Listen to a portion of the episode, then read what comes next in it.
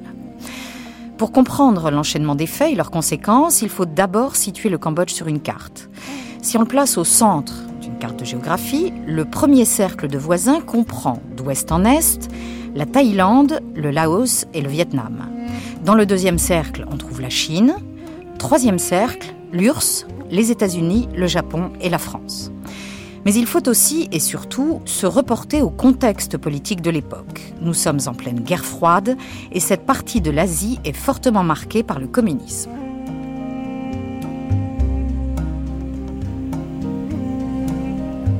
Autour de cette table, trois historiens spécialistes de la région. Bonjour à vous. Bonjour. Alain Forest, vous étudiez plus particulièrement la période coloniale et donc française. Jean-Louis Margolin, vous êtes davantage versé dans l'étude de la Chine, notamment dans ses relations avec le Cambodge. Et Hugues Tertrais, enfin, vous vous intéressez plus précisément au Vietnam. Alors, premier chapitre, les grandes puissances et le Cambodge. Le Cambodge, on l'a dit, est donc coincé entre la Thaïlande et le Vietnam, qui ont été, dans le passé et à plusieurs reprises, soit des alliés, soit des ennemis. Mais surtout, le Cambodge semble être un enjeu, à des degrés divers peut-être, pour plusieurs grandes puissances que j'ai citées à l'instant. Alors, quel rôle le Cambodge a-t-il joué malgré lui, dans la lutte d'influence que se menaient les soviétiques et les chinois, les régimes communistes et les États-Unis, etc. Le Cambodge semble avoir été une marionnette, mais qui tirait les fils? Hugues. On peut hasarder une première réponse. Le Cambodge est un, ancien empire euh, qui est devenu tout, qui a été rapetissé au fur et à mesure des siècles euh, et que les, grands États voisins comme le Thaïlande et le Vietnam se sont nourris de, son territoire en quelque sorte, voire de sa conception de l'État. Euh, et aujourd'hui, effectivement, c'est un tout petit pays pour l'Asie du Sud-Est qui est resté vivant, si je puis dire, paradoxalement, euh, grâce au protectorat français. Et euh, en tant que en tant que petit pays, en tant qu'État relativement faible, il est nécessairement euh, soumis aux influences étrangères. Et il a besoin d'alliés. Et il a besoin, il a eu besoin d'alliés dans le passé. Il a nécessairement besoin d'alliés, effectivement, des alliés qu'il va d'ailleurs souvent chercher, comme le faisait Sihanouk, assez loin de la région. Alors justement, euh, si on prend un peu de hauteur, on ne parle plus vraiment du Vietnam et de la Thaïlande, mais plutôt de la Chine, de l'URSS. Euh, qui tirait les fils? Je crois que, si je peux me permettre de, de, garder la parole un tout petit peu, je crois que personne ne, ne tirait les fils, euh, mais le, le Cambodge s'est trouvé au milieu d'un jeu d'influence qui, qui, dépassait largement, je crois, ses, euh, ses acteurs propres, ses acteurs nationaux. Et euh, il est devenu effectivement un, enjeu malgré lui. Euh, les fils ont été tirés, si fils il y a, par les puissances successives, à la fois régionales, internationales, qui se sont succédées et qui ont eu intérêt au, au Cambodge. Je crois que la, la question sino-soviétique, à la limite, est tardive pour le Cambodge. Jean-Louis Margolin oui, je, je renchéris sur ce que dit Hugues Tertrais. Euh, je crois que pour, euh, pour être encore plus précis, il faudrait mentionner le fait que le régime de, du prince Sihanouk, hein, qui donc domine le Cambodge depuis son indépendance, depuis la fin du protectorat français en 1953, euh, jusqu'au coup d'État euh, fatal, si je puis dire, euh, de 1970, qui déclenche cette longue période de guerre dont, dont, le pays a, a tellement souffert. Donc dans cette, euh, cette période de presque une vingtaine d'années, euh, le Cambodge se rattache au vaste courant euh, du neutralisme asiatique, également représenté à l'époque dans sa période de gloire autour de la conférence euh, de Bandung en 1955. en 1955 par des personnalités aussi prestigieuses que Nehru en Inde, euh, Sukarno en Indonésie, euh, Unu en Birmanie également.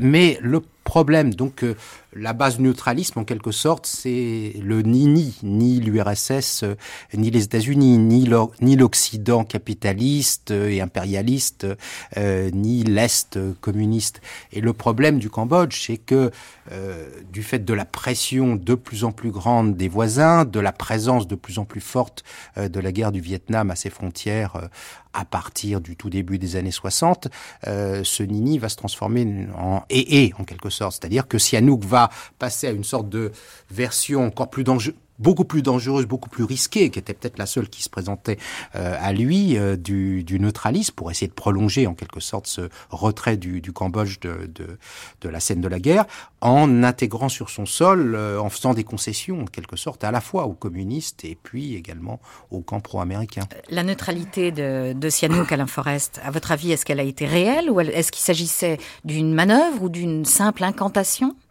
Non, Sihanouk euh, euh, a une politique bien à lui et il a une politique. Ce n'est pas simplement une manœuvre, une incantation. Euh, donc je pense qu'il faut bien distinguer les plans ou les cercles que vous avez euh, mentionnés au départ. D'abord, comme il a été dit, le Cambodge est, malgré lui, plongé à une position géostratégique euh, certaines entre la Thaïlande qui s'est rangée du côté des États-Unis dans la lutte contre le danger communiste qui est omniprésent et le Sud-Vietnam donc soutenu par les États-Unis euh, euh, donc les deux l'Amérique est là très présente et va faire pression essentiellement par les deux voisins c'est-à-dire la Thaïlande et le Sud-Vietnam.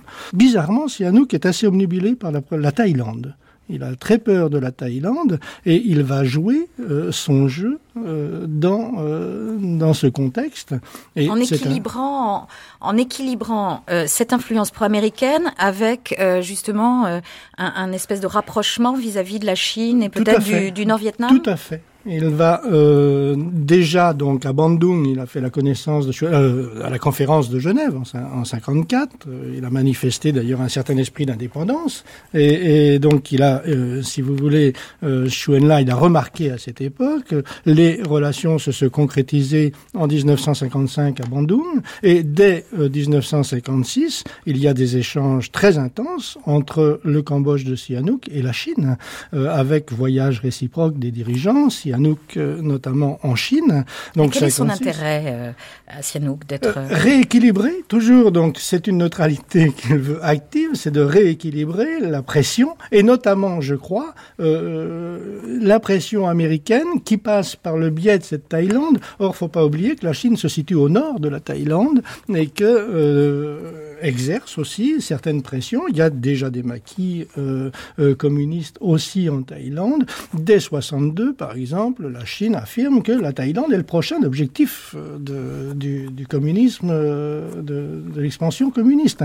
Et donc là, il y a un jeu entre Sihanouk et ses deux voisins, et c'est par ce jeu que les puissances jouent euh, en fait sur le Cambodge. Donc le, Cambodge a quand même une certaine dose d'initiative. Alors la grosse initiative, je crois que Jean-Louis Marguelin y faisait allusion, c'est quand en 1963, euh, Sihanouk se prive de l'aide militaire et de l'aide tout court américaine, et quand en 65, il euh, rompt ses relations donc avec les USA. Il a déjà rompu ses relations avec la Thaïlande en 62. Hein, et puis donc euh, là, sa neutralité devient complètement déséquilibré à ce moment-là.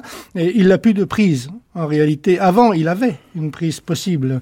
C'était un interlocuteur, il, jouait, etc.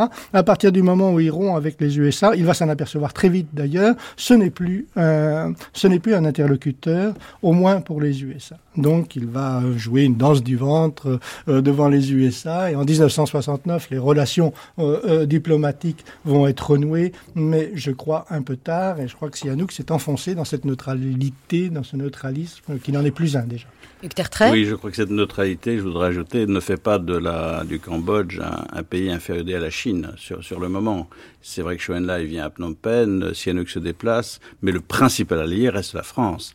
Et la France, euh, le, le, Cambodge s'appuie sur la France, Sihanouk admire De Gaulle, et euh, la France à la même époque joue un petit peu sur le même registre, c'est-à-dire euh, cherchant à s'écarter un petit peu des relations Est-Ouest, de l'affrontement Est-Ouest, et Sihanouk euh, au Cambodge fait pratiquement la même chose.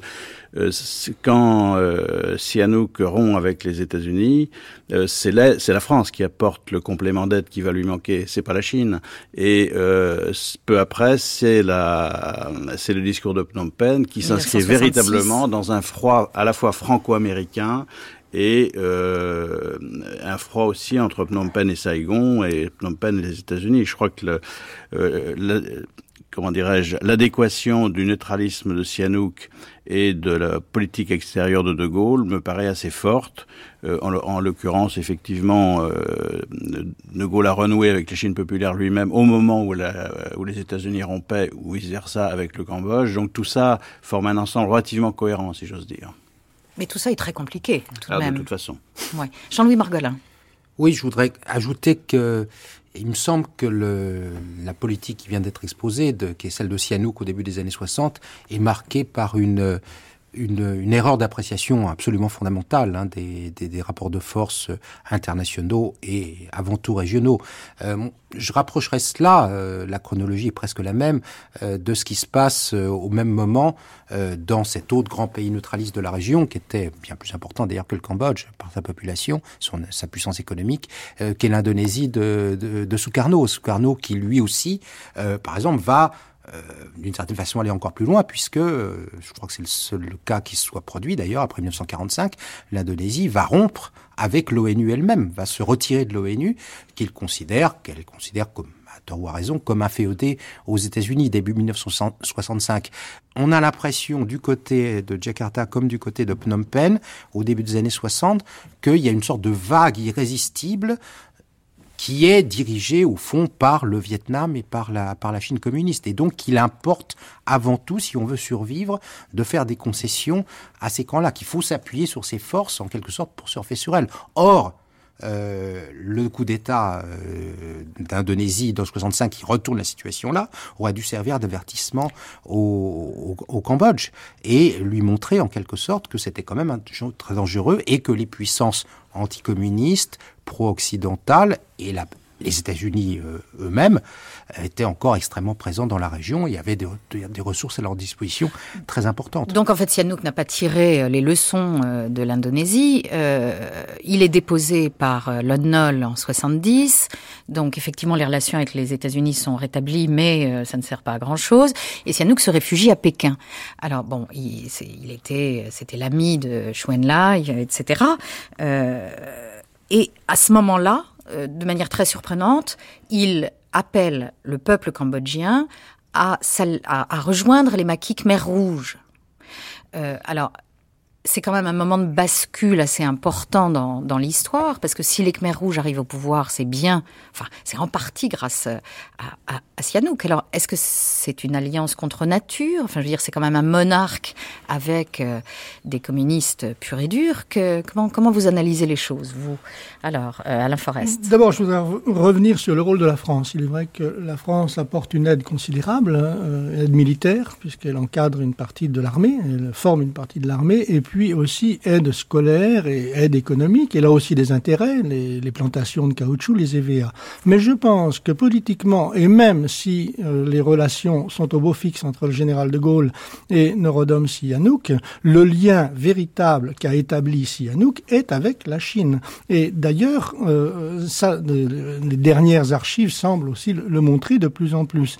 Et, et, et d'ailleurs, il, il entame, alors là, on va revenir à votre question, dès 1963, donc c'est le Cambodge, c'est lui-même, hein, on, ouvre des chantiers, Sihanouk va d'ailleurs jouer les, les, les, les, communistes, enfin les princes rouges, hein, euh, et, et, donc là, euh, il y a quand même une, un rapprochement, une imitation de la Chine qui se fait, où Sihanouk va d'ailleurs va se faire coincer, puisque avec la révolution culturelle, il va trouver plus à gauche que lui. Il veut être le prince de gauche, il veut d'ailleurs couvrir tout l'espace politique, et il va trouver plus à gauche que lui. Et euh, donc en 67, les relations vont un peu se refroidir avec les maoïstes, on peut dire, à l'intérieur du Cambodge, et avec la Chine, mais vont se refroidir euh, sans euh, altérer les relations personnelles. Mais cette alliance, Sihanouk, futur Khmer, enfin Khmer Rouge déjà, est-ce qu'elle est, initiée par la Chine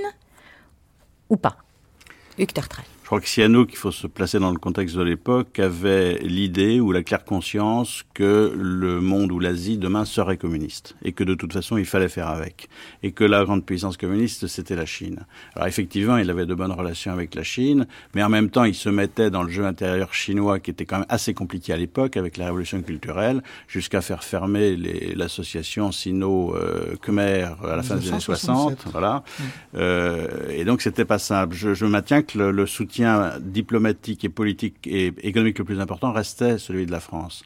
D'ailleurs, au moment où, où euh, est renversé, il est en France. Euh, il est en France, il va, il, il, va rentrer, il va essayer, il s'apprête à rentrer au, au, Cambodge, donc il fait escale à Moscou. C'est à Moscou qu'il apprend, je crois me souvenir, qu'il est renversé. Euh, il, euh, l'étape, il reste pas à Moscou, il aurait pu rester à Moscou. l'étape suivante, c'est Pékin. Il reste à Pékin. Je crois qu'effectivement, en dehors de la vision stratégique qu'il peut avoir, les Khmer rouges sont déjà à Pékin. Il y a déjà des représentants Khmer rouges à Pékin. C'est quand même beaucoup plus simple ou beaucoup plus facile. Et on est dans l'époque de la guerre du Vietnam et les Chinois soutiennent le Vietnam du Nord et le Viet Cong. Euh, je veux dire, l'arrière révolutionnaire euh, en Asie, c'est Pékin. C'est pas seulement un problème cambodgien, c'est aussi le Vietnam. C'est pourquoi pas la Thaïlande, c'est pourquoi pas le Laos. Donc c'est la logique même, en quelque sorte, qui reste sur place. Jean-Louis Margolin. Oui, pour, puisque le, cas de la France a été réévoqué, je ne remets pas du tout en cause ce qu'a dit Hugues, mais il faut quand même reconnaître hein, que le, soutien de la France était quand même un soutien sans doute plus fragile que ce qu'escomptait Sihanouk, puisque ça n'a empêché ni l'extension de la guerre du Vietnam euh, des, deux côtés, hein, des deux côtés avant, puisqu'il y a quand même aussi la présence des, Nord-Vietnamiens euh, extrêmement massifs sur le sol du Cambodge, euh, déjà depuis le, au moins le milieu des années 60. Euh, et puis, fondamentalement, la France est quand même largement retiré des affaires asiatiques euh, et mène une sorte de combat d'arrière-garde, euh, mais un petit peu, si je puis dire, quand même au dépens des Cambodgiens dans, dans ce cas-là. Pour, pour revenir à, à, la Chine et, et, au Cambodge et au Khmer Rouge, euh, Sihanouk a compris que son intérêt était du côté chinois, parce que c'est un petit peu la loi du plus fort, hein, il me semble. Et la Chine, quel est, quel est son intérêt euh, au Cambodge? Qu'est-ce qu'elle voit dans le Cambodge, Alain Forest? Non, mais la Chine a toujours eu deux fers au feu depuis un certain temps, et c'est son habileté. Au nom de la non-ingérence dans les affaires d'un pays, la Chine couvre beaucoup de choses, n'est-ce pas? Donc, euh, elle a, en 1966, Sihanouk fait un voyage très officiel en Chine. Il est reçu avec tous les honneurs. Euh, la, révolution culturelle est en train de commencer. Pendant ce temps-là, Pol Pot est reçu aussi en Chine. La Chine va avoir aussi, deuxième chose, l'habileté. Donc, Sihanouk a appris sur les marches de l'avion qui l'emmène à Pékin, il a appris qu'il avait été euh, renversé. Hein. Et pendant tout le voyage, il y a des récits de gens qui sont dans cet avion, pendant tout le voyage, il se demande quel va être l'accueil des Chinois. Hein. Est-ce que les Chinois vont euh, l'accueillir comme ça au détour d'un aéroport, comme un gars, comme un prince déchu? Quand il arrive, quand l'avion se pose à Pékin, il y a le tapis rouge, la fanfare, etc. Et il est reçu à nouveau comme un chef d'État. Et alors que euh, les réactions... Donc il a un allié. Il a donc là, il a un allié sur la base de liens essentiellement personnel. La Chine, elle, a toujours intérêt, et ça continue encore aujourd'hui, elle veut enfoncer ce coin à l'intérieur, le projet du Grand Mekong, etc., enfoncer ce coin à l'intérieur de la péninsule indochinoise, d'une part, ça permettait de, gêner très fort les Américains, et d'autre part, maintenant, de nos jours, on pourrait dire la même chose, avec l'économie, ça permet de maintenir ou euh, de, de prendre de plus en plus d'influence économique sur cette péninsule indochinoise. Bon, je reviens en arrière. Donc, la Chine a cette stratégie-là, de, de faire que le Cambodge soit son allié. La Chine n'a pas choisi qu'elle soit révolutionnaire. L'alliance avec le prince Sihanouk lui convient tout à fait. N'empêche qu'elle cultive quand même, au nom de la solidarité communiste, etc., elle cultive, et puis nous sommes en guerre contre le Vietnam, elle cultive les liens avec Pol Pot, avec ceux qui représentent les révolutionnaires. Alors qui a choisi cette alliance entre Sihanouk et les Khmer Rouges? Les deux, je pense, mais euh, faut pas. Euh, c'est une alliance, comme vous disiez tout à l'heure, tout à fait contre nature. Je pense que c'est la Chine et Sihanouk qui ont décidé de, faire cette alliance comme étant une des, moyens possibles de s'en sortir. Les Khmer Rouges sont un peu mis aussi devant le fait accompli. Alors que tout le combat des Khmer Rouges est viscéralement anti-cyanoukiste. Donc vous avez raison, il y a une alliance contre nature qui est en train de se créer, qui va marcher pendant quelques temps, mais où on va commencer à épurer très vite les cyanoukistes au sein de ce maquis. Jean-Louis Margolin Au fait, Sihanouk est, est, quand même manœuvré par, euh, par la Chine et secondairement par le Vietnam communiste. Je pense que euh, pour eux, ça, ça ne leur est absolument pas indifférent euh, de savoir euh, qui va diriger le Cambodge. Et c'est pas seulement une question donc d'alliance internationale. Il faut quand même pas oublier que euh, en Chine, on est quand même encore dans la période de la révolution culturelle. On est encore à l'époque de Mao Tse-tung, avec quand même un, un rêve de, de, révolution mondiale et de faire de la Chine le centre d'une révolution communiste à l'échelle de l'Asie, voire du monde. et je pense que dès le départ, les Khmer rouges, comme les Chinois, comme les Vietnamiens, se servent de, de Sihanouk comme d'une d'une une jolie, une jolie pancarte euh, destinée à rameuter euh, les, la solidarité, un, une solidarité internationale supplémentaire liée à son nom, euh, liée également à, euh, et c'est principalement cela d'ailleurs, euh, l'effet de, de, la carte Sihanouk à rassembler autour de la résistance au régime de Lon Nol et aux Américains, à rameuter donc l'essentiel de la paysannerie cambodgienne qui est très attachée à l'aura du, du prince. euh, il y a quand même euh, une, euh, un rapport en quelque sorte qui est d'emblée inégal. C'est une alliance où en fait Sihanouk euh, s'agite dans un petit dans le petit bocal qu'on lui a laissé, euh, mais sur le terrain, euh, ce sont les Nord-Vietnamiens et les Khmer rouges qui mènent la danse, les Sihanoukistes ne jouent presque aucun rôle. Au niveau international, la Chine effectivement a tout à fait intérêt à ce que Sihanouk rejoigne Pékin et s'installe à Pékin parce que la Chine veut apparaître comme l'arrière de toutes les révolutions de l'Asie du Sud-Est, bien avant la question du Grand Mékong, on n'en est pas encore là. Donc derrière le Vietnam, derrière le Laos, derrière maintenant le Cambodge qui bascule dans la révolution à son tour. Euh, et c'est pour cette raison qu'en 1970, euh, la Chine organise à Canton une conférence des quatre leaders de, de, de, de des révolutions d'Asie du Sud-Est, Pham Van pour le Nord-Vietnam, Nguyen U Tho pour le Sud-Vietnam, Suphanuvong pour le Laos et Sihanouk pour le Cambodge. Ils sont quatre ils sont en Chine et ils affichent leur solidarité indochinoise. Donc, à l'époque, on, on, ne, on ne sent pas, ou alors il faut vraiment être devin pour sentir des problèmes entre Cambodgiens, par exemple. Par contre, au Cambodge même, lorsque Sihanouk est renversé et que l'armée vietnamienne, euh, l'armée populaire qui, qui est aux frontières, investit une bonne partie du Cambodge, c'est elle qui installe les Khmer rouges, c'est pas le Chinois. Et donc, euh, et ça va rester comme ça au moins jusqu'en 72. Donc, euh, les, les choses sont plus complexes, c'est beaucoup plus lisse qu'à l'époque que qu'on qu pourrait le, le penser. Je crois que la Chine, de toute façon, soutenait les révolutions euh, d'Asie du Sud-Est en même temps en refusant euh, que l'une ou l'autre prenne le pas sur les autres. Euh, la Chine n'aime pas que le Vietnam joue un rôle trop important en Indochine, et donc effectivement le retour de Sihanouk équilibre un petit peu les choses. Alors le Vietnam, justement, euh, parlons-en. À partir de 1967, disons, la guerre du Vietnam prend de l'ampleur et déborde sur le Cambodge, à la fois via les Viet Minh et les Américains. Les Viet Minh empruntent la fameuse piste Ho Chi Minh, qui leur permet de ravitailler en armes les Viet Cong en passant du nord vers le sud par le Cambodge. Sihanouk les tolère à ce moment-là, plus ou moins secrètement, plus, plus ou moins publiquement.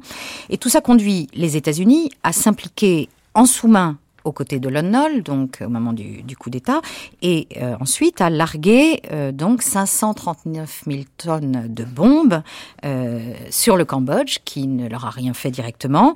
Alors ma question, et je pense qu'elle est importante à ce stade du débat, c'est est-ce que cette politique de Johnson d'abord puis de Nixon et Kissinger, euh, n'ouvre-t-elle pas un boulevard au Khmer Rouge? Parce qu'il faut se rappeler, on parle avant tout des conditions qui ont permis euh, l'accession au pouvoir des Khmer rouges. En effet, donc, on a quand même un, une modification euh, des rapports de force sur le terrain et même des rapports, de, du, des rapports entre Américains et Cambodgiens euh, dans les années en gros 68-70, puisque c'est le moment où se déclenche une guérilla Khmer Rouge sur le sol même du Cambodge, alors que justement ah bah, Sihanouk, Sihanouk pensait avoir fait suffisamment de concessions à la Chine et au, au Nord-Vietnam pour que ça ne se passe pas, et euh, Sihanouk choisit justement un général particulièrement de droite, particulièrement anticommuniste, Lon Nol, pour diriger le gouvernement. Euh, et autorise secrètement, on le sait, à partir de 68, Lon Nol et Sihanouk autorisent les États-Unis à bombarder les zones presque désertes du territoire cambodgien qui servent, qui sont, qui servent de, voie de passage et de sanctuaire aux communistes vietnamiens, euh, voie de passage, disons, du nord vers le sud du Vietnam. Et donc, en ce sens-là, on a d'abord on peut dire donc une double implication avant même le coup d'État, à la fois des, communistes et euh, du camp anticommuniste, du camp pro-américain euh, sur le sol cambodgien. Et puis on peut dire qu'on a aussi bien sûr euh, une implication quand même du Cambodge qui est de plus en plus directe et qui va devenir, disons, ouverte, apparente après le coup d'État.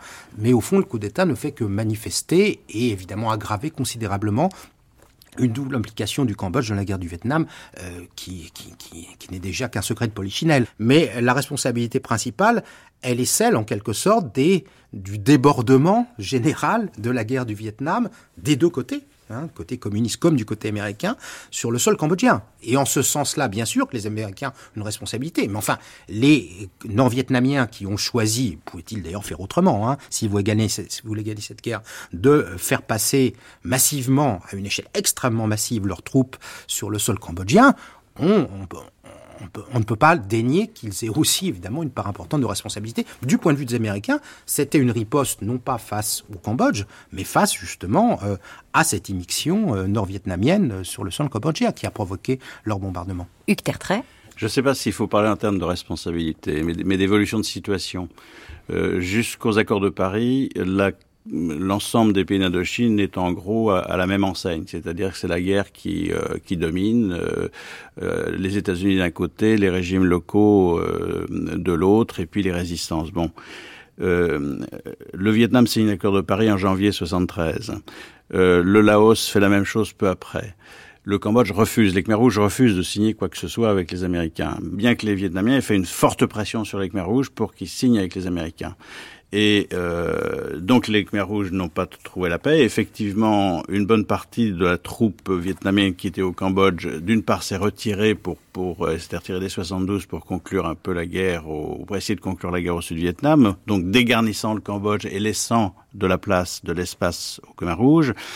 Mais à partir de 73, quand jusqu'à l'été, les, les Américains continuent à bombarder de manière systématique le Cambodge, effectivement, ils font des destructions extrêmement importantes qui, qui pèsent très lourd dans l'avenir du Cambodge. Donc, euh, si on veut des responsabilités, bien sûr que celle-là est importante, mais c'est une série de, de, situations qui se déroulent. J'ajoute que euh, pendant le même temps, pendant le même temps, euh, il y a des soucis, des tensions qui se développent entre les Vietnamiens et les Chinois.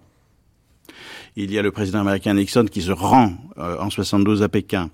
Tout ça crée des rivalités, tout ça crée des tensions. Et effectivement, dans ce même moment où la guerre ne s'arrête pas de la même manière au Vietnam et au Cambodge, les tensions entre les l'influence chinoise peut-être ou de certains Chinois sur les Khmer rouges et sur les Vietna et, celle des Vietnamiens euh, conduit à une situation effectivement plus conflictuelle. Alors le, le, Vietnam communiste est en fait l'allié de l'Union soviétique de Kosygin.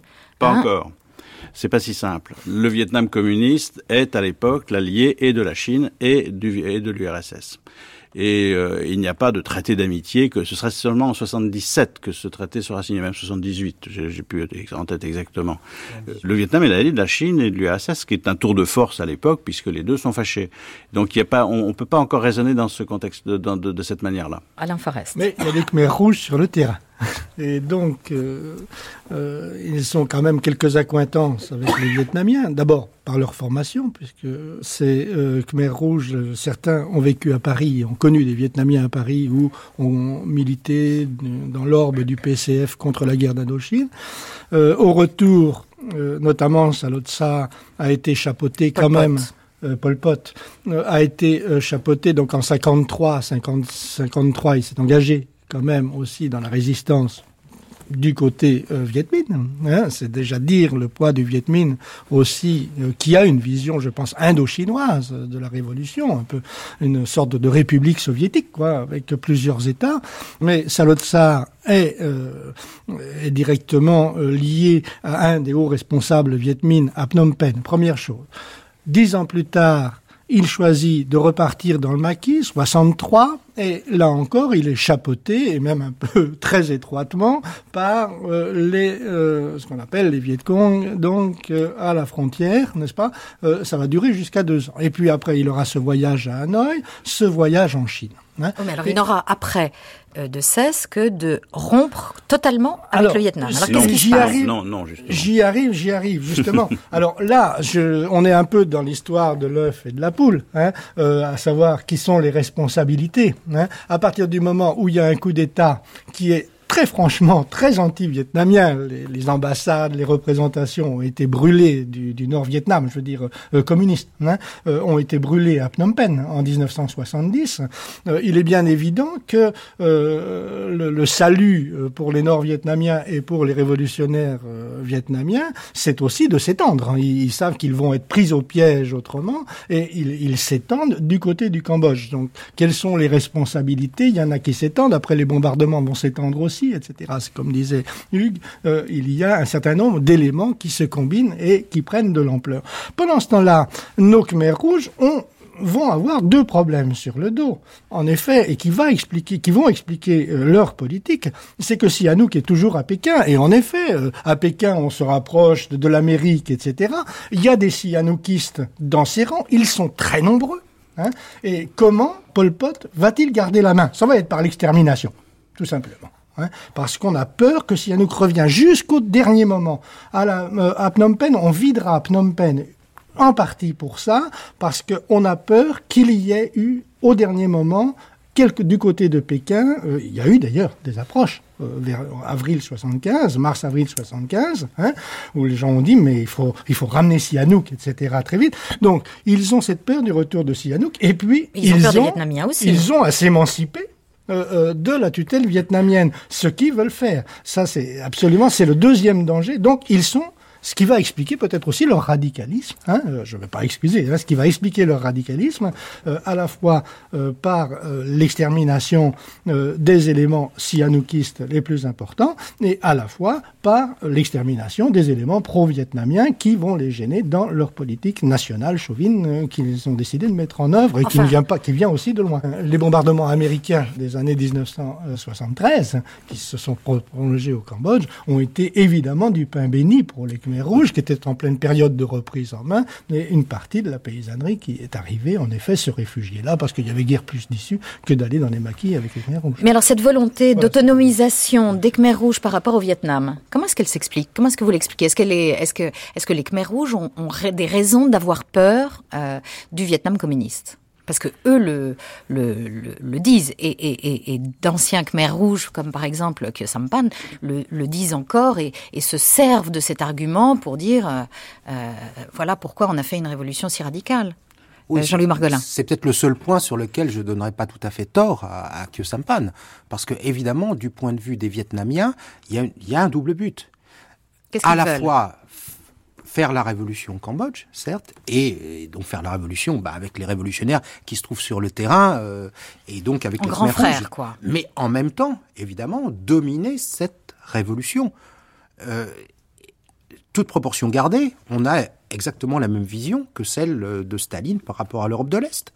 Y installer le communisme, certes, en mettant au pouvoir les communistes locaux, mais disons en instaurant quand même une relation euh, hiérarchique euh, évidente euh, entre les deux et en faisant. Donc le but c'était en quelque sorte de faire du, du, Vietnam le grand frère des révolutions à la fois cambodgiennes et laotiennes. Et il faut d'ailleurs remarquer que dans le cas du Laos, ça a parfaitement fonctionné puisque jusqu'à aujourd'hui on peut assimiler le, le, Laos à une sorte de protectorat du, du, du Vietnam communiste. Hugues Tertrais, est-ce que les Khmer rouges avaient de bonnes raisons, ou en tout cas des raisons légitimes de se méfier des Vietnamiens?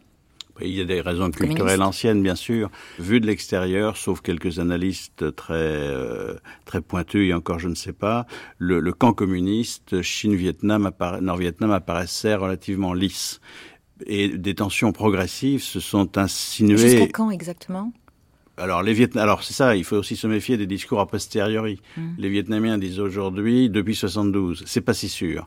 Euh, après 75, ça se passait quand même relativement bien encore euh, entre Chine et Vietnam. On, on, a tendance parfois à réécrire l'histoire à coup de, de, dates magiques. Pol Pot est un spécialiste de ça d'ailleurs, et donc euh, faut faire attention. Donc la situation est relativement lisse du côté communiste, mais à, l'intérieur de cette situation lisse, il y a des tensions qui, qui apparaissent à la fois à l'intérieur du PC vietnamien, à l'intérieur du mouvement euh, allié euh, Khmer Rouge ou communiste cambodgien autant que ça existe, et euh, ça, ne, ça ne transparaît pas forcément.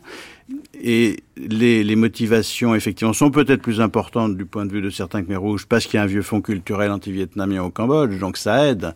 Mais euh, cette tension sino-vietnamienne, elle traverse le Vietnam, elle traverse le Cambodge, en basculant plus sans doute du côté euh, du côté chinois. Mais je voudrais rappeler que, par exemple, euh, Sihanouk, lui, fonctionnait dans cette logique d'un camp communiste en Asie.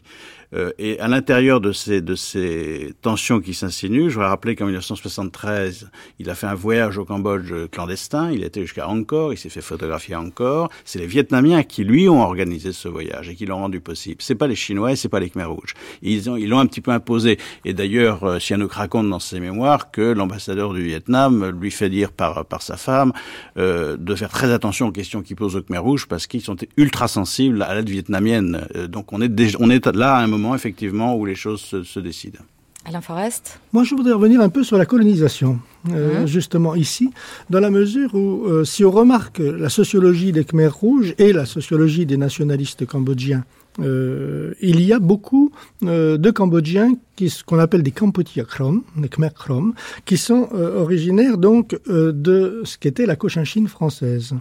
Ils avaient, ils combinaient deux choses. Ces Cambodgiens originaires de la Cochinchine, d'abord ils étaient donc non pas au Cambodge, mais dans un régime de colonie où le système scolaire était beaucoup plus avancé donc, euh, et où il y avait donc toute une société civile vietnamienne euh, qui euh, accédait à la modernité. Donc les idées nationalistes étaient beaucoup plus poreuses entre les Vietnamiens et ces Cambodgiens du Sud, donc de, l'autre côté de la frontière. Et deuxièmement, ils étaient aussi rédentistes, c'est-à-dire qu'ils voulaient récupérer le Kampuchea Krom. Et je crois que ce groupe qui est représenté, disons, en gros par le, le quatrième personnage qu'on oublie, qui est toujours en liberté, qui est même chef de la municipalité de Pailin à l'heure actuelle, qui est Monsieur Yang Sari, qui est un personnage un des plus influents euh, chez les Khmer rouges, et donc euh, euh, était originaire du Kampuchea Krom. Mais il, ce n'est pas le seul. Et je crois que cette équipe, ces gens ont eu notamment aussi, on oublie ça, mais du, temps de Sihanouk, ils avaient automatiquement la nationalité cambodgienne, euh, il y avait beaucoup d'avantages, il y avait sans arrêt des campagnes euh, contre euh, l'oppression de nos frères Khmer Krom par les Vietnamiens du Sud, à l'époque, non communistes, etc. Donc il y avait des grandes campagnes, et je crois que c'est greffé sur le rejet de la tutelle vietnamienne, parce qu'on ne voulait pas que les Vietnamiens, alors ça, on est aussi dans, dans une histoire très longue, on ne voulait pas que les Vietnamiens aient la moindre influence sur cette révolution. Donc, à partir de 62, se sont greffées les revendications de ces gens, des Khmer Krom, euh, etc.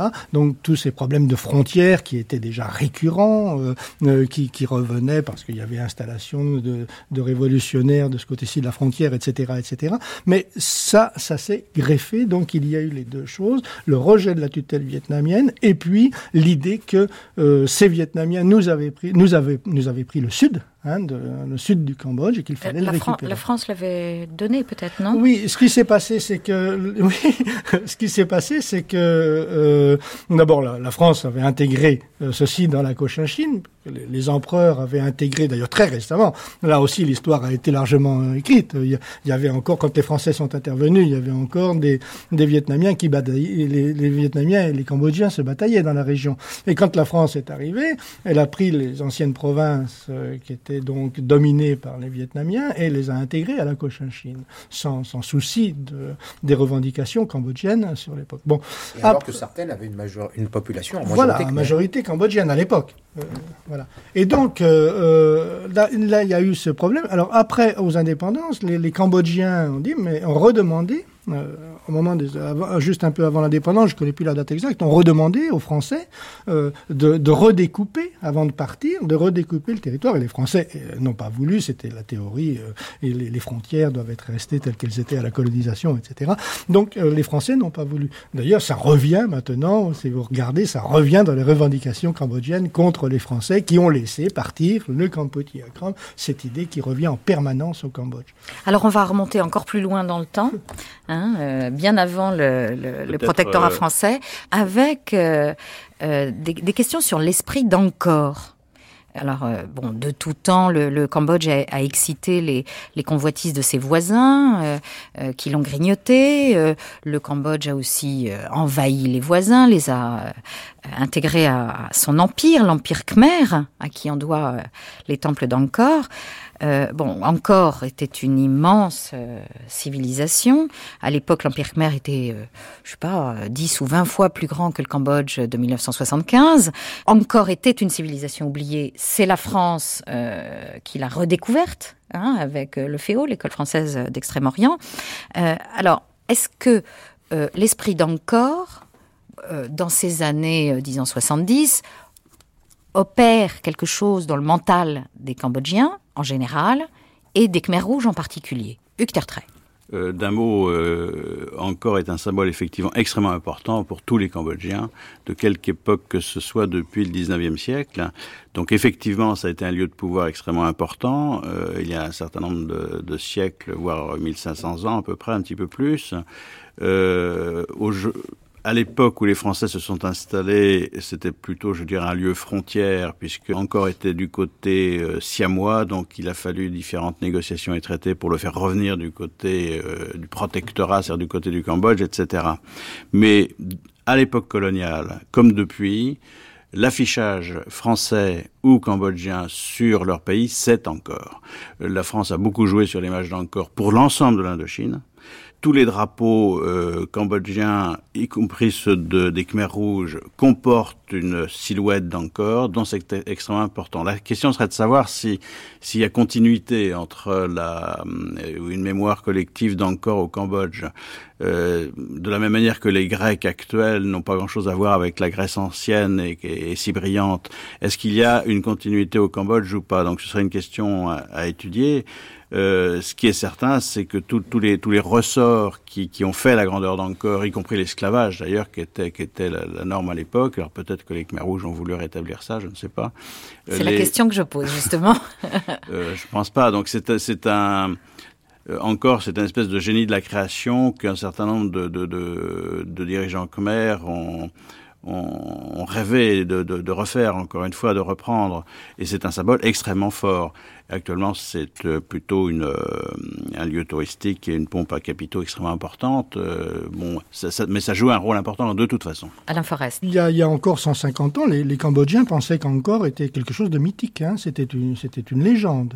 C'était une alliance. C'était un temps où les rois étaient alliés avec ces serpents nagas fabuleux, qui étaient des génies de la prospérité. Hein. Et puis, euh, cette alliance avec les dieux euh, a cessé et on est arrivé dans euh, les temps que nous connaissons. Donc, c'était vraiment une mythologie, même une mythologie duquel l'histoire cambodgienne se distinguait. Il y avait eu le meurtre d'un roi d'Angkor et la nouvelle dynastie était venue, celle dont était originaire de Sihanouk.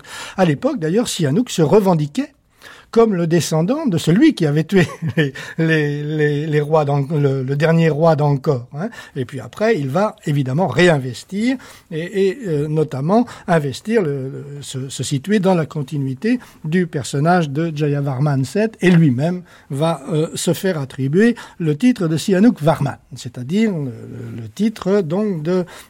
titre qui, qui, qui était associé au roi angkorien. Ceci dit donc, il y a eu euh, une mémoire qui a changé de sens, qui était la légende. Et il y a eu une réinvention complète des Français. Je suis, euh, c'est là que les Français ont une grande responsabilité. Ils ont dessiné des frontières angkoriennes. Ils ont décidé que euh, il y avait des, historiens célèbres, mais qui étaient encore, à mon avis, plongés dans les, les histoires des années 1920. Donc, le roi d'Angkor était un dieu roi. Vous attendez ça à tout instant. C'est un dieu roi, etc. Il y avait une imagination quasi égyptienne qui s'est emparée d'Angkor et puis, après euh, les indépendances, il y a eu le thème, le, fameux thème des travaux hydrauliques n'est-ce pas? Et, donc encore était devenu une grande machinerie hydraulique euh, euh, qui fonctionnait donc sur une rationalisation extrême du système hydraulique qui permettait plusieurs euh, récoltes par an, etc. Donc voilà, tout ceci n'a jamais été prouvé scientifiquement, mais c'est rentré comme une part de vérité chez les Cambodgiens. Et il est bien évident que la partie que les Khmers rouges vont développer, alors l'esprit d'Angkor, c'est pas pour rien, en effet, que tu l'as rappelé. Quand on ramène Sihanouk au Cambodge, on, euh, on va à Angkor, hein, et puis on se fait régulièrement. Kyo Sampan, je crois, est sorti une ou deux fois en province, c'est pour aller à Angkor, etc. Donc, on remanifeste encore comme euh, l'emprise sur Angkor manifeste aussi la légitimité. Hein. Mais euh, ce qui, euh, ce qu'on va, ce sur quoi les Khmers rouges vont insister, ça va être surtout sur euh, les travaux hydrauliques, le, la grandeur angkorienne, le, le faste économique, enfin la prospérité économique euh, mue par des rois souverains, dans, dans la continuité desquels, je pense, ils se placent.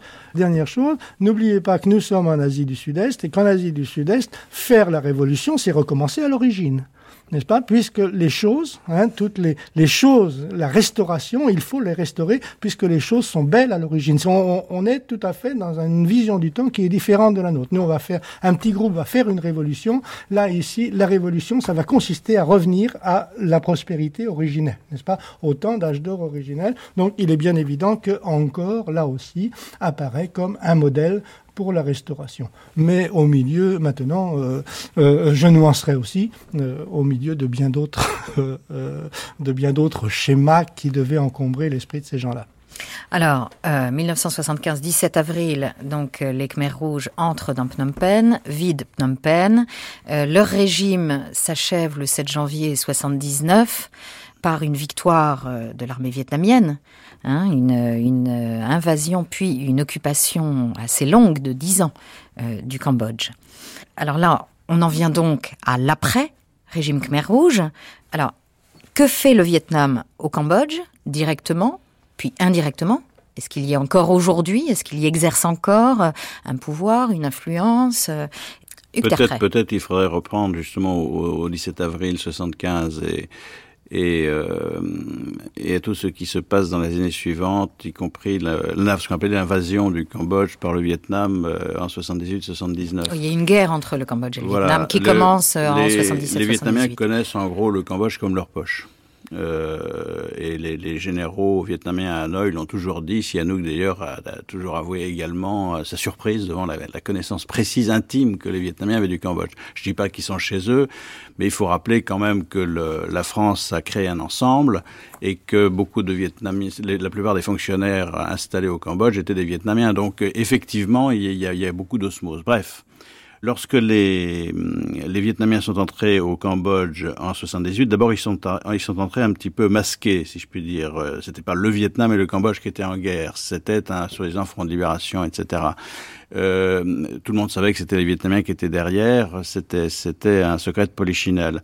Mais d'une manière générale dans le monde, sur le moment, personne n'a rien trouvé à redire parce qu'effectivement euh, l'image des à l'invasion vietnamienne. Voilà, parce qu'effectivement l'image des Khmer rouges était devenue telle que le que le conflit euh, qui existait déjà depuis euh, au jugé deux ans militaire entre les Vietnamiens et les Khmer rouges avait pris une intensité qui a été relayée par la presse, etc.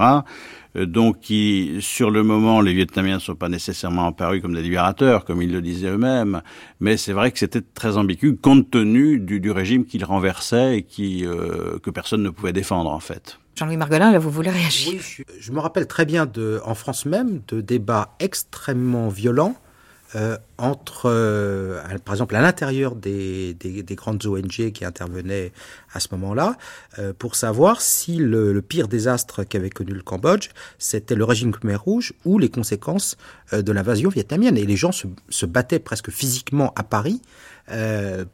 Pour à l'appui à l'appui de l'une ou de l'autre de ces thèses. Et les Cambodgiens, qu'est-ce qu'ils le... en pensaient eux? Au sortir des Khmer rouges, ils se retrouvent entre guillemets vietnamisés. Oui, Trait. Je veux simplement reprendre à nouveau euh, ce que tu dis. Là aussi, euh, il faut aussi faire très attention à la chronologie. Ce que j'ai voulu dire, c'est que dans un premier temps, disons dans les premiers six mois, personne, en gros, à première vue, dans mon souvenir, et j'ai un peu travaillé là-dessus aussi, n'a trouvé à y redire. C'est à partir, je crois, de l'été ou quelque chose comme ça, qu'est apparue une polémique euh, d'été 78, donc une polémique sur un détournement d'aide au Cambodge par les Vietnamiens. Alors à partir de ce moment-là, effectivement, il y a une sorte de, recomposition politique autour de cette question, de savoir si euh, euh, quel était le, pire des mots. Ce qu'en pensaient les Vietnamiens, les, les Cambodgiens, c'est assez difficile à dire parce que les Cambodgiens, ils étaient liquéfiés de toute façon. Ils étaient liquéfiés. Je voudrais dire juste une petite chose avant de te passer la parole, c'est que il est toujours à nouveau, effectivement, je crois qu'on le dit tous, tous les trois depuis le début, euh, toujours difficile de, de, de, de revoir l'histoire après. Et en l'occurrence, par exemple, comme le sentiment national euh, khmer est très largement anti-vietnamien depuis des siècles, il y a l'idée euh, qui circule au, au, Vietnam que, au Cambodge, excusez-moi, décidément, que l'occupation vietnamienne a été euh, responsable des malheurs du Cambodge plus que euh, le régime Khmer Rouge, ce qui est à mon avis une reconstruction de la mémoire. Oui, alors, euh, Alain Forest, Oui, vous je- voulez je, euh, je suis ajouter? euh, tout à fait d'accord là-dessus. Je, je crois, comme on l'a un peu suggéré, que les, les Cambodgiens étaient très abasourdis. Euh, attendez, ils par le étaient- régime Khmer Rouge euh, Ils étaient pendant dispersés dans, ans dans les campagnes. Les, les familles, d'abord, la première préoccupation, c'est où était mon, mon frère, mon père, ma mère, etc. Et on ne les retrouvait pas. Deuxième préoccupation, qui était d'ailleurs qui a été aussi un point de cristallisation euh, euh, bizarrement, c'est que, euh, par exemple, il fallait réinvestir les villes. Comment, euh, comment euh, euh, faire ce processus de réinvestissement d'une ville par une population qui essaye d'y rentrer, dont on ne sait pas si d'où ils viennent, etc. Donc il y a, si vous voulez, il y avait aussi tout un tas de, de problèmes comme ça que les Cambodgiens avaient à gérer. Deuxièmement, on le dit souvent, mais c'est vrai, l'intervention vietnamienne est arrivée au moment des récoltes, hein, décembre, janvier. Hein, et donc, euh, il y a eu très vite une famine qui s'en est suivie, qu'on a imputée aux Vietnamiens d'ailleurs. Hein, et, dans les ONG, je me souviens, c'était le débat, les Vietnamiens avaient organisé la famine, et ils emmenaient le riz au Vietnam pour nourrir leurs troupes. Donc tout ça, ça demande de- à être euh, à être vérifié. Je pense pas que c'était vrai à cette échelle. Donc ça, c'est ce qui se passe à l'intérieur du Cambodge, avec un certain nombre de réfugiés qui arrivent. C'est au moment aussi où arrivent des réfugiés du Vietnam, des boat people, etc. Et peu à peu, d'ailleurs, Et c'est au, bizarrement, et c'est au moment aussi où la communauté internationale continue à soutenir les Khmers rouges tout à fait. euh, et, et ne reconnaît pas le, gouvernement vietnamien, enfin pro-vietnamien. J'y arrivais. Mm. Donc, ces réfugiés arrivent du côté de la frontière thaï, et quasiment, on va, on va imputer au régime pro-vietnamien les exactions du régime Khmer Rouge. Euh, dans, dans la presse, on voit de- une certaine tonalité qui fait que c'est à cause des Vietnamiens que tout est arrivé. Et pendant dix ans, la communauté internationale Voilà. soutient Alors, les Khmer vous rouges. avez, alors là très tôt quand même. Euh, tout, la tout à l'heure, euh, je, moi je donne raison à Jean-Louis Margolin. Euh, je crois que dans les deux mois qui ont suivi l'entrée des Vietnamiens à Phnom Penh, il y avait Américains, Chinois avaient déjà organisé, n'est-ce pas, une la résistance au, au régime pro-vietnamien à Bangkok, etc. Donc ça va très vite et, et les pays de l'Asie du Sud-Est tout de suite. Sihanouk, une dizaine de jours après, il est à l'ONU. Hein, et il obtient de l'ONU qu'on ne reconnaisse pas le nouveau régime et que le nouveau, que l'ancien régime soit euh, reconnu, n'est-ce pas Et que au nom de quoi faut- faut- Au nom de au quoi nom de la légitimité que euh, euh, c'était une agression étrangère, donc que le- euh, cette agression était illégitime et le gouvernement qu'elle avait mis en place était un, un régime fantoche. Jean-Louis Margolin Oui, il faut rappeler quand même qu'on est dans un contexte international euh, qui est celui d'une d'une extr- d'une extrêmement grande tension entre l'Est et l'Ouest. Euh, c'est la dernière phase aiguë de, de la guerre froide en fait et euh, c'est dans le contexte de l'invasion soviétique de l'Afghanistan c'est dans le contexte euh, de la, la révolution sandiniste pro-cubaine au, au Nicaragua dans le contexte également de la révolution iranienne et donc euh, euh, le, le cas du Cambodge est lu par, euh, sinon tout à fait par les opinions, en tout cas par les diplomaties, euh, comme euh, un élément de ce dispositif. Et donc, quand on voit que le Vietnam, appuyé par l'URSS, soutient le, nouveau gouvernement qui s'est établi à la place des Khmer Rouges, et bien tous ceux qui n'aiment pas l'URSS, c'est-à-dire les Occidentaux, certes, mais aussi les Chinois, vont essayer de faire tout ce qu'ils peuvent pour, en quelque sorte, déstabiliser euh, ce, ce nouveau pouvoir, et ils vont être appuyés également par euh, une grande partie des pays du tiers-monde euh, qui craignent évidemment terriblement une remise en cause euh, de, de leurs frontières. Alors, juste un, un- un dernier mot euh, avant de finir. Euh, les Khmer rouges ont euh, totalement rendu les armes fin 98. Hein, donc là, une, une, guerre, une forme de guerre civile a continué au Cambodge, ou en tout cas dans certaines parties du Cambodge, pendant très très longtemps. 98, c'est il n'y a pas si longtemps, hein, euh, moins de dix ans. Euh, Hun Sen, actuel Premier ministre, est en fait arrivé dans les bagages des Vietnamiens, ou était avec eux de toute façon. Euh, est-ce qu'il, est-ce que le Cambodge d'aujourd'hui est toujours inféodé au Vietnam? Est-ce que Hun Sen, le régime de Hun Sen est toujours communiste ou pas? Et ce sera le mot de la fin. Pour ma part, je pense que passé la bourrasque Khmer Rouge et l'invasion par les Vietnamiens, le Cambodge revient un petit peu à la situation précoloniale, c'est-à-dire une situation d'un pays ballotté entre ses voisins et qui avait perdu beaucoup de, de sa capacité de puissance et d'initiative. Donc je crois qu'aujourd'hui, effectivement, le Cambodge euh, est un peu euh, comme, comme euh, sur une double plaque, sur un jeu de plaques. D'un côté la plaque vietnamienne, de l'autre côté la plaque thaïlandaise. Je pense que Hun Sen, effectivement, qui est arrivé très tôt, d'abord comme ministre des Affaires étrangères, puis comme Premier ministre, qui est venu au pouvoir aussi jeune pratiquement que Sihanouk l'était quand il est arrivé. Il a donc encore du temps devant lui. Euh, je pense que Hun Sen, 40 ans. Je pense que Hun Sen effectivement est très proche du Vietnam.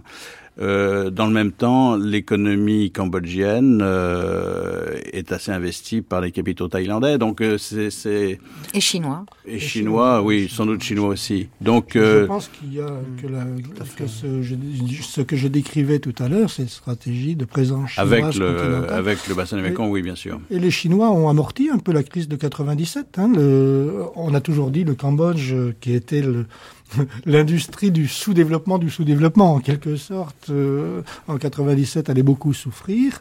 Et en fait, les, capitaux chinois de la Chine continentale, et apparemment donc avec des motivations politiques derrière, une forte incitation à avoir une présence chinoise, sont restés et ils continuent maintenant à, à, entretenir des usines, à entretenir de l'emploi. Donc ce n'est pas, ce n'est pas fini le jeu. Et le Cambodge n'est pas si ballotté que cela, quoique nous soyons quand même dans, une, euh, dans un monde mondialisé, justement, où euh, les... Il y a l'organisation régionale de l'ASEAN, éventuellement. Oui.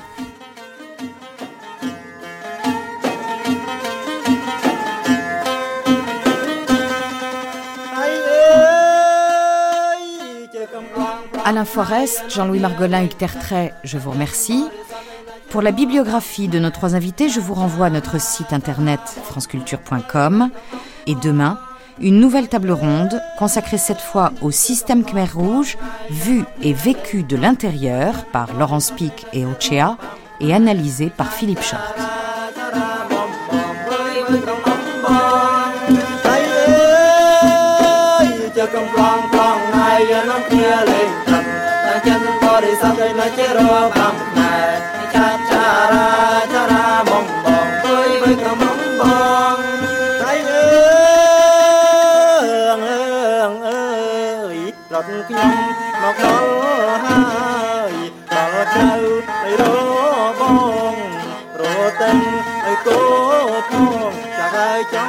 Dans quelques instants, suite de cette grande traversée avec un documentaire tourné au Cambodge, Le Grand Bond en arrière.